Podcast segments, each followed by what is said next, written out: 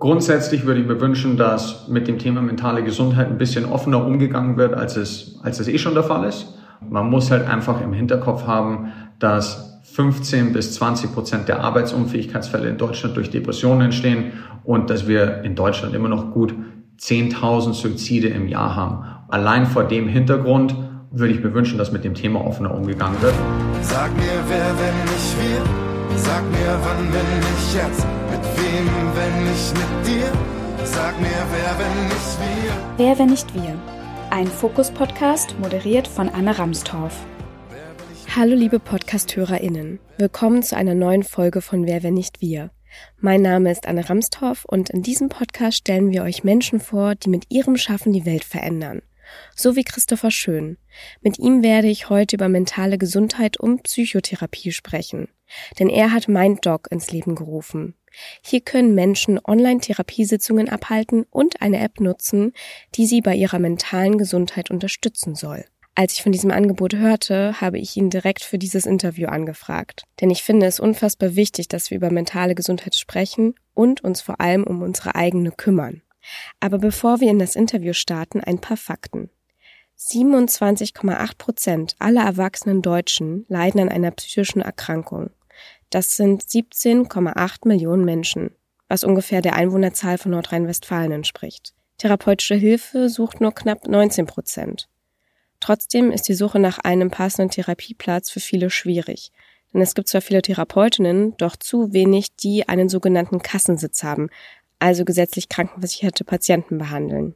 Deswegen muss man als Patientin anfangen, viele Praxen abzutelefonieren und fragen, ob es freie Plätze gibt. Kein Problem, mag man denken, doch wenn man in einer akuten Krise steckt oder Scham empfindet, ist das oft eine Riesenhürde. Und in ländlichen Regionen ist die Auswahl an nahegelegenen Therapeutinnen womöglich auch nicht allzu groß, als dass man jetzt super viele abtelefonieren könnte. Zu dieser eh schon seit Jahren prekären Bedarfsabdeckung kommt hinzu, dass seit Pandemiebeginn der Behandlungsbedarf sogar deutlich gestiegen ist. Einer Umfrage der Deutschen Psychotherapeutenvereinigung zufolge nahmen in den Praxen die direkten Anfragen nach Psychotherapie seit Pandemiebeginn um 40 Prozent zu. Und aktuell bekommt nur jede vierte Person, die in einer Praxis anfragt, dort auch einen Termin für ein Erstgespräch. Und mehr als ein Drittel müssen dann noch einmal ein halbes Jahr auf den Therapiebeginn warten. Das ist zermürbend und frustrierend. Und genau hier kann Online-Therapie eine schnelle Möglichkeit sein, um mit der Therapie zu beginnen.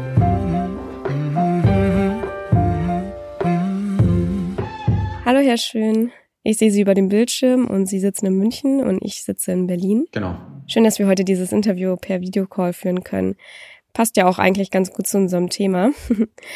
Und die wichtigste Frage zuallererst, wie geht es denn heute? Ja, mir geht's gut. Ähm, ich habe natürlich wie jeder Mensch äh, auch seine Auf und Abs. Äh, das ist mal einen Tag besser, mal einen Tag schlechter, aber grundsätzlich würde ich sagen, bin ich ein Mensch, dem es sehr gut geht und der Spaß im Leben hat. Das freut mich sehr zu hören. Äh, Sie haben ja eine Online-Plattform für Psychotherapie ins Leben gerufen. Wie kam die Idee? Die Idee rund um MindDoc ist eigentlich durch so ein Patientengespräch entstanden. Ähm, das ist, das war auch dann vor meiner Zeit bei uns im Unternehmen. Und man hat sich einfach mal mit einer Gruppe von 20 Patienten zusammengesetzt und hat dann gesagt, wie könnte man die Versorgung für euch besser gestalten? Und die Patienten sagen dann natürlich, also wir sind jetzt hier manchmal einen Monat, manchmal auch zwei oder drei Monate, je nachdem, welches Problem der Patient jetzt hat in der Klinik. Und dann verlässt man die Klinik und man sieht vielleicht seinen ambulanten Psychotherapeuten mal wieder.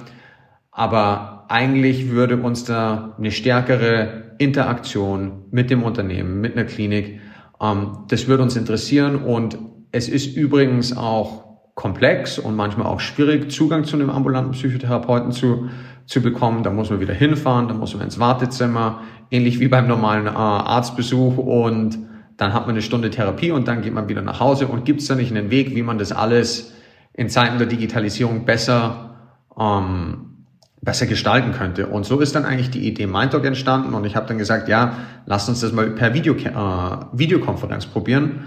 Und dann haben wir in der Klinik mal so einen Piloten gestartet, wo wir versucht haben, Patienten einfach per Skype zu kontaktieren und das regelmäßig anzubieten. Wir haben dann eine eigene Software entwickelt. Wir haben dann angefangen, eine eigene Webseite aufzubauen ähm, haben dann den Vertrag mit der Krankenkasse ähm, geschlossen und dann ist es so nach und nach entstanden. Kurz zur Einordnung. MindDoc gehört zu der Schönklinik-Gruppe, einem Familienunternehmen in dritter Generation. Hauptsächlich betreiben sie Krankenhäuser im Bereich der mentalen Gesundheit. Jetzt müssen wir noch mal einen Schritt zurückgehen. Sie sagten, dass diese Patientinnengespräche noch vor ihrer Zeit entstanden sind. Damit meinen Sie, die Gespräche wurden mit Patientinnen geführt, ähm, die in einer schönen Klinik stationär behandelt wurden. Genau. Sie selbst haben ja beruflich keinen medizinischen Background, sondern kommen aus der betriebswirtschaftlichen Richtung, wenn ich das richtig gelesen habe. Wie sind Sie dann zur mentalen Gesundheit gekommen? Das erste Krankenhaus, das wir gegründet haben, war eine spezialisierte Klinik für Essstörungen. Und dadurch hatte das Unternehmen und wir auch natürlich als Familie und ich auch immer einen Bezug zu dem Thema. Also wir wussten ähm, zum Beispiel, dass Essstörungen, Depressionen, Angststörungen, dass das wirkliche Krankheiten sind. Und wenn man dann überlegt, geht man mal ins Familienunternehmen, was macht man denn in der Zukunft? Natürlich geht man dann mal in die Häuser und schaut sich das an, wie werden Patienten da versorgt. Ähm, man redet auch mal ein paar, mal mit ein äh, paar Patienten und schaut, was könnte man besser machen. Mhm. MindDoc ist ja, wenn ich mich richtig erinnere, 2018 gestartet. Heute ist es ja total normal, dass man sich via Zoom sieht. Ich hatte während des Lockdowns Partys sogar eine Hochzeit via Zoom. Aber wie war das damals? Wurde die Idee, also dieses Angebot Online-Therapie gut angenommen? Ja, also das Gute war, als wir MindDoc gestartet hatten, das stand, äh, ist gestartet als ein Kooperationsprojekt mit der Barmer. Und ähm, was natürlich in Deutschland immer hilft, ist, wenn man äh, als Anbieter einer, einer Leistung im, im Gesundheitsbereich schon mit einer Kasse kooperiert. Und als dann die Webseite stand, als dann eine Videotherapie-Software ähm, stand, haben wir, haben wir Barmer-Patienten praktisch angeschrieben oder die Barmer hat ihre Patienten äh, darüber informiert. Ja, dann waren auf einmal 50 Patienten da und ähm, das ist relativ schnell gegangen. Und das hat uns eigentlich gezeigt, dass für ein gutes Online-Angebot, dass da eine gewisse Nachfrage da ist. Und das ist dann auch so nach und nach von 50 Patienten auf 600 Patienten gestiegen. Und dann war auf einmal die Pandemie da. Und äh, ich würde sagen, die Pandemie hat das Thema hat das Thema jetzt nicht hat das Thema beschleunigt und es kommen immer und immer mehr Patienten in die videobasierte Therapie bei MindDoc. Aber das wäre auch ohne, ähm, ohne Pandemie hätte sich das Thema durchgesetzt. Ähm, es ist nur eine Frage, wie lange es dauert. Also wir stehen jetzt heute an dem Punkt, wo wir gut 3000 Patienten in Behandlung haben. Ähm, wir erbringen gut 5800 bis 6000 Therapiestunden im Monat, haben eine Warteliste, ähm, je nachdem, wie viele Patienten wir aufnehmen, von ja, 300 bis 400 Patienten und wir ähm, nehmen im Monat gut 250 Patienten auf. Also es ist ein Angebot, das ist schnell zugänglich, das kann der Patient leicht nutzen, es ist flexibel und es ist einfach für Patienten und auch für Therapeuten extrem flexibel nutzbar und deswegen setzt sich es auch durch. Und äh, in Studien wurde ja auch schon öfters belegt, dass die videobasierte Therapie auch im Vergleich zur normalen persönlichen Therapie ähm, von der von der Qualität her kein Unterschied da ist. Es macht es halt für die Leute leichter, so einen Service zu nutzen.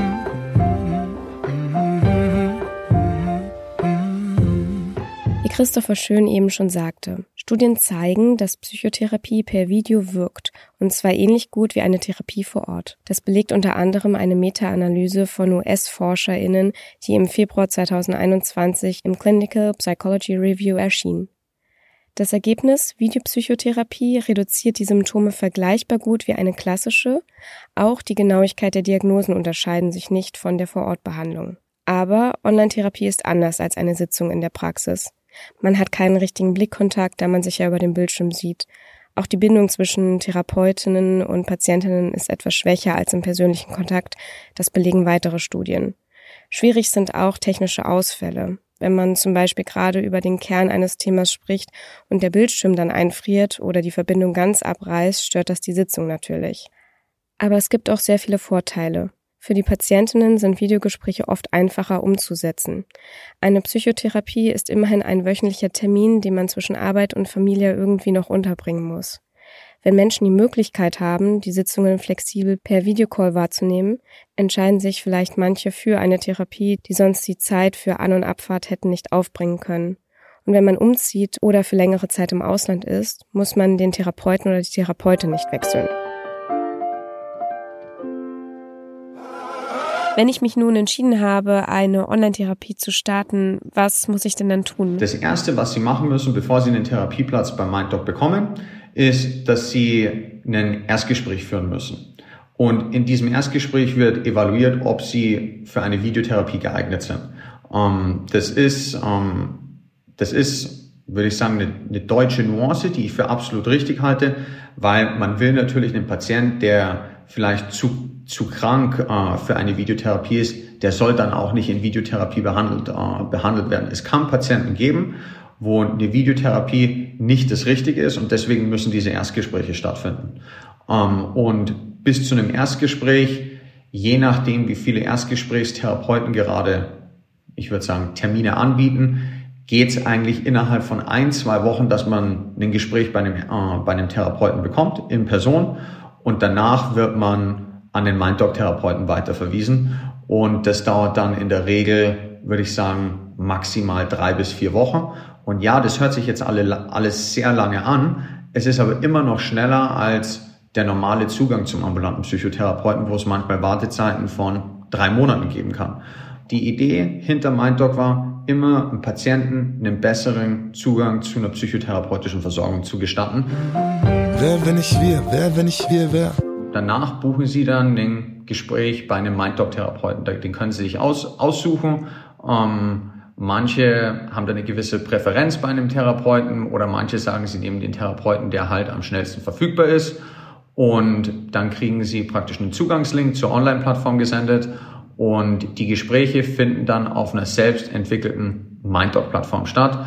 Ähm, da werden Sie dann auch gewisse Fragebögen ausfüllen ähm, zum Beispiel den PHQ-9-Fragebogen, der Ihnen erstmal und dem MindDoc-Therapeuten ein äh, Assessment über Ihren emotionalen Gesundheitszustand gibt. Und danach finden in der Regel, würde ich sagen, maximal, also das ist das, was wir auch mit den Kassen vertraglich vereinbart haben, ähm, bis zu 22 therapeutische Sitzungen statt. Und ähm, je nachdem, ob der Patient dann austherapiert ist oder nicht, müssten wir dann nochmal ähm, einen Verlängerungsantrag stellen. Aber in der Regel finden dann 22 Sitzungen über die MindDoc-Plattform statt. Da werden, wird ihre ganze Behandlung dokumentiert äh, von den Therapeuten und es findet, es ist sehr ähnlich wie, wie einen Termin über Zoom. Ähm, aber nur, dass der Therapeut im Hintergrund alles dokumentieren kann, was er mit dem Patienten bespricht. Ähm, und dann kann er Ihnen auch noch, sobald Sie auf der Plattform registriert sind, ich nenne es immer gewisse Hausaufgaben von einer zur anderen Therapiesitzung schicken ähm, die, die der Patient dann bearbeiten kann. Christopher Schön sitzt in dem Büro, aus dem auch die Therapiesitzungen gehalten werden. Der Raum ist neutral, aber nicht zu neutral. Ich sehe eine Pflanze und angenehmes Licht und kann mir in etwa vorstellen, wie sich eine Patientin beim MindTalk in einer Therapiesitzung fühlen würde. Und wie müssen wir uns die Behandlungssituation auf Seiten der Therapeutinnen vorstellen? Sind die bei sich zu Hause oder in der eigenen Praxis? Oder wie ist da das Setup? Wir haben physische Räumlichkeiten, haben wir in Berlin und in München. Ähm, das, die, das muss man sich vorstellen, das ist ein Großraumbüro, ähm, wo jeder Therapeut praktisch seinen eigenen Therapieraum hat. Und in jedem Raum ist Tageslicht, da scheint Sonne rein, da sind ein paar schöne Bilder im Hintergrund. Wir versuchen das natürlich, äh, dass das alles sehr, sehr ähnlich ausschaut. Aber natürlich kann es auch sein, dass ein Therapeut ähm, von zu Hause, also sie von zu Hause aus therapiert. Das kann auch sein. Und da geben wir den Therapeuten natürlich ein gewisses, gewisse Guidelines mit, wie das denn am besten auszuschauen hat. Ähm, ähnlich wie Sie mir gesagt haben, ich muss schauen, dass mein Raum nicht zu groß ist, sondern dass der eine gewisse, äh, ja, dass eine gewisse, also Schalldichte auch hat. Und das ist dann aber auch den Therapeuten selbst überlassen. Mittlerweile arbeiten 150 Therapeutinnen in Fest- und Teilzeitanstellung bei MindDoc. Die Behandlungen basieren auf dem Prinzip der kognitiven Verhaltenstherapie. Die meisten Patientinnen haben einmal in der Woche eine Sitzung, manche mehrmals die Woche.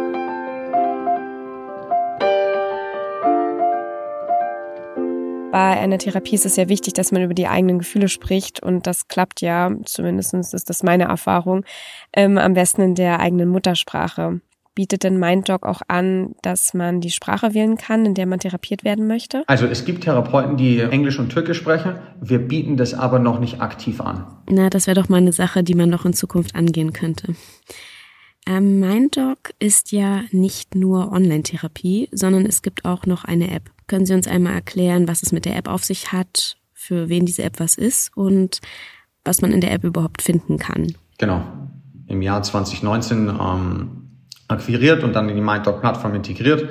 Das ist eine Selbsthilfe-App, ähm, damit sich, damit der Patient seine Gefühle, seinen emotionalen Gesundheitszustand zwischen Therapiesitzungen oder auch komplett losgelöst von einer Therapiesitzung tracken, monitoren, ähm, begutachten kann. Dann gibt's noch auf der App gibt's dann noch ähm, Selbsthilfekurse, die man durch, äh, die man durcharbeiten kann, wo man sich über darüber informieren kann. Was ist denn zum Beispiel eine Depression? Was ist denn zum Beispiel eine Essstörung?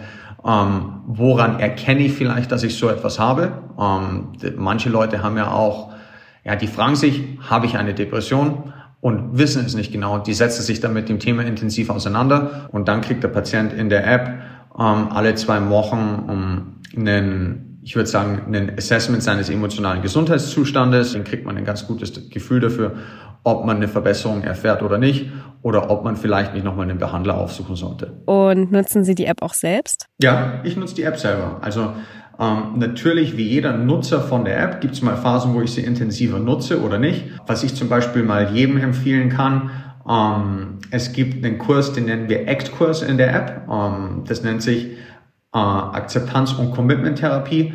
Und so einen Audiokurs, den kann jeder mal durchmachen, egal ob er ein mentales Gesundheitsproblem hat oder nicht. Ähm, und man stellt sich da auch manchmal Fragen, die man selber nicht gerne hört. Und es bringt einen zum Nachdenken. Und wer dafür offen ist, den, den würde ich empfehlen, nutzen Sie es einmal, schauen Sie es einmal an und dann kann jeder für sich selber entscheiden, ob das Sinn macht oder ob es für ihn gut oder nicht gut ist.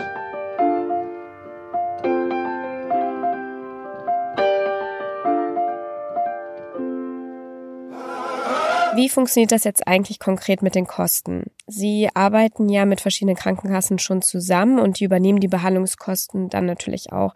Aber was passiert denn, wenn ich nun bei einer Krankenkasse bin, die noch keinen Vertrag mit Ihnen hat? Dann können Sie sich entschließen, über ein Kostenerstattungsverfahren, also praktisch auf einem personenbasierten Kostenerstattungsverfahren, die Kosten erstattet zu bekommen. Aber leider, sage ich auch ganz ehrlich, leider sind wir noch nicht so weit, dass wir mit MindDoc einen Vertrag mit jeder Kasse haben. Da arbeiten wir auch dran. Ähm, das ist nicht immer leichter, mit jeder, mit jeder Kasse das richtige Modell zu finden. Und da gibt's auch bei den Kassen unterschiedliche ähm, Einstellungen zu diesen Modellen, ähm, ob man vielleicht mit jemandem wie MindDoc zusammenarbeiten möchte. Da ist halt die Barmer extrem fortschrittlich, die Knappschaft auch. Und andere Kassen lassen sich da halt auch mehr Zeit beim Etablieren von solchen Modellen. Ähm, das ist leider so. Ähm, das tut mir auch immer leid für die Patienten, die ähm, jetzt nicht bei der Barmer oder bei der Knappschaft versichert sind. Aber das wird über Zeit passieren. Das ist ähm, aber immer ein langwieriger Prozess. Hm, verstehe.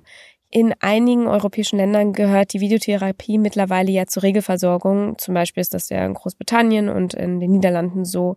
Hier in Deutschland scheint man da aber skeptischer zu sein. So las ich, dass der Vorsitzende der Deutschen Psychotherapeutenvereinigung, Gerhard Henschel, kürzlich sagte, und das ist nun ein Zitat, wir sehen die Videobehandlung nur als Ergänzung, nicht als Ersatz für die persönliche Therapie. Und darüber hinaus sehe er die Gefahr der Kommerzialisierung von Therapie. Was sagen Sie dazu? Natürlich, das ist das, was ich am Anfang gemeint habe. Natürlich wird jedes neue Modell mit einer gewissen Skepsis, äh, in, mit einer gewissen Skepsis entgegengesehen. Und eine gewisse Skepsis kann ich dann natürlich auch verstehen. Alles, was neu ist, und wo es auch um die Sicherheit von Menschen geht, natürlich muss man so ein Thema genau evaluieren, sich genau anschauen und natürlich werden da Fragen gestellt. Das ist völlig berechtigt und da soll auch jeder seine Fragen stellen. Ähm, aber wenn, wenn man mir jetzt sagt, ja, dass da eine gewisse Kommerzialisierung mit einhergeht, da sage ich, eine gute, eine gute Vergütung muss immer guter Qualität folgen. Das ist meine Meinung dazu. Und wenn man gute Qualität anbietet, natürlich wird man da in einer gewissen Art und Weise auch einen wirtschaftlichen Erfolg mit haben.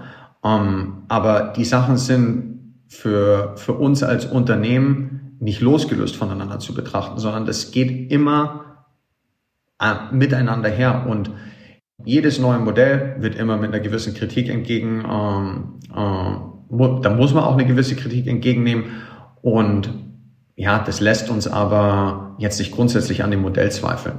Und das ist ähnlich wie bei der Teleklinik. Ähm, die, die Dame vor ein paar Wochen hat ja auch genau gesagt, ähm, dass sie äh, mit den unterschiedlichen Ärzteverbänden da, dazu gesprochen hat und versucht hat, denen das Modell, das MindDoc-Modell, äh, das Teleklinik-Modell zu erklären. Und ähnlich machen wir es bei MindDoc auch. Und ja, jetzt müssen wir halt schauen, ob Deutschland nach und nach den gleichen Weg geht wie andere Länder. Und die Pandemie hat aber gezeigt, dass man an dem Thema nicht mehr vorbeikommt. Ja, ich denke auch, da kommt man auf gar keinen Fall mehr drum rum. Sie erwähnten ja auch gerade die Teleklinik, die wir in einer der vergangenen Podcast-Episoden vorgestellt hatten. Die haben ein recht ähnliches Konzept. Sie bieten nämlich Online-Sprechstunden an, bei denen man sich von einem Arzt oder einer Ärztin über Videotelefonie behandeln lassen kann. Ähm, ja, für alle Hörerinnen, die diese Folge noch nicht gehört haben, ich kann das ja gerne mal in die Show Notes packen. Ähm, aber zurück zu MindDoc.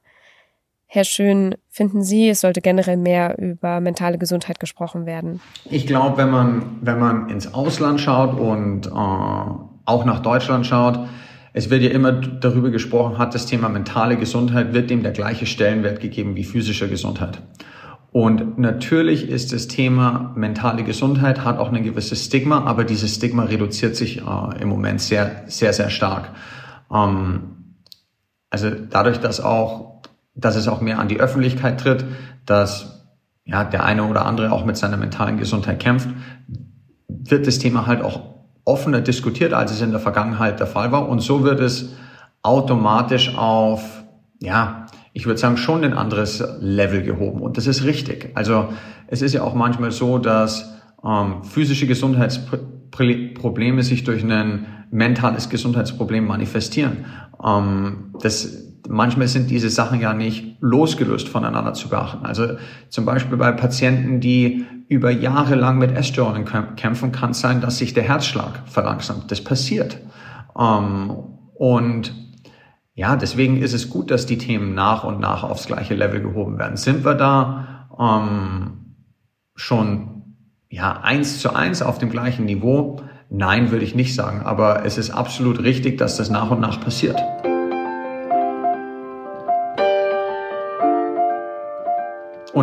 Ich sage immer, wenn ich auch über die MindDoc App rede, es ist heute komplett normal, dass ich mich um meine eigene physische Gesundheit kümmere und zum Beispiel ins Fitnessstudio gehe und ein bisschen laufen gehe.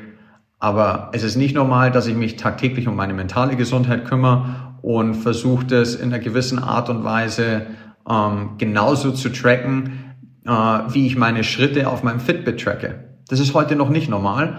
Ähm, und mal schauen, ob da die Reise in der Zukunft hingeht. Ähm, früher hat man auch nicht geglaubt, dass man mal einen Schrittzähler an der rechten oder an der linken Hand tragen wird, aber das hat sich auch mittlerweile etabliert. Und vielleicht wird sich mal genauso etablieren, dass Leute ihre mentale Gesundheit via eine App tracken und äh, per Audiolektion ähm, mehr über ihre mentale Gesundheit lernen, erfahren und ähm, auch lernen, sich selbst zu helfen. Nun komme ich zu einer meiner Lieblingsfragen. Was wünschen Sie sich für die Zukunft? Schwierige Frage. Was würde ich mir für MindDoc wünschen? Also grundsätzlich würde ich mir wünschen, dass mit dem Thema mentale Gesundheit ein bisschen offener umgegangen wird, als es, als es eh schon der Fall ist. Und man muss halt einfach im Hinterkopf haben, dass 15 bis 20 Prozent der Arbeitsunfähigkeitsfälle in Deutschland durch Depressionen entstehen und dass wir in Deutschland immer noch gut 10.000 Suizide im Jahr haben. Und für MindDoc per se wünsche mir, dass MindDoc in einigen Jahren nicht nur in Deutschland tätig ist, sondern vielleicht auch in England und vielleicht in den USA. Ähm, und dass MindDoc zu einer rein digitalen Online-Psychotherapie-Plattform wird. Und man muss sich halt in Deutschland überlegen, inwiefern man guten Modellen unnötig Steine in den Weg legt. Ähm, und das ist Deutschland auf der einen Seite durch das DIGA-Register, wo Apps auf Rezept vergütet werden können, extrem fortschrittlich.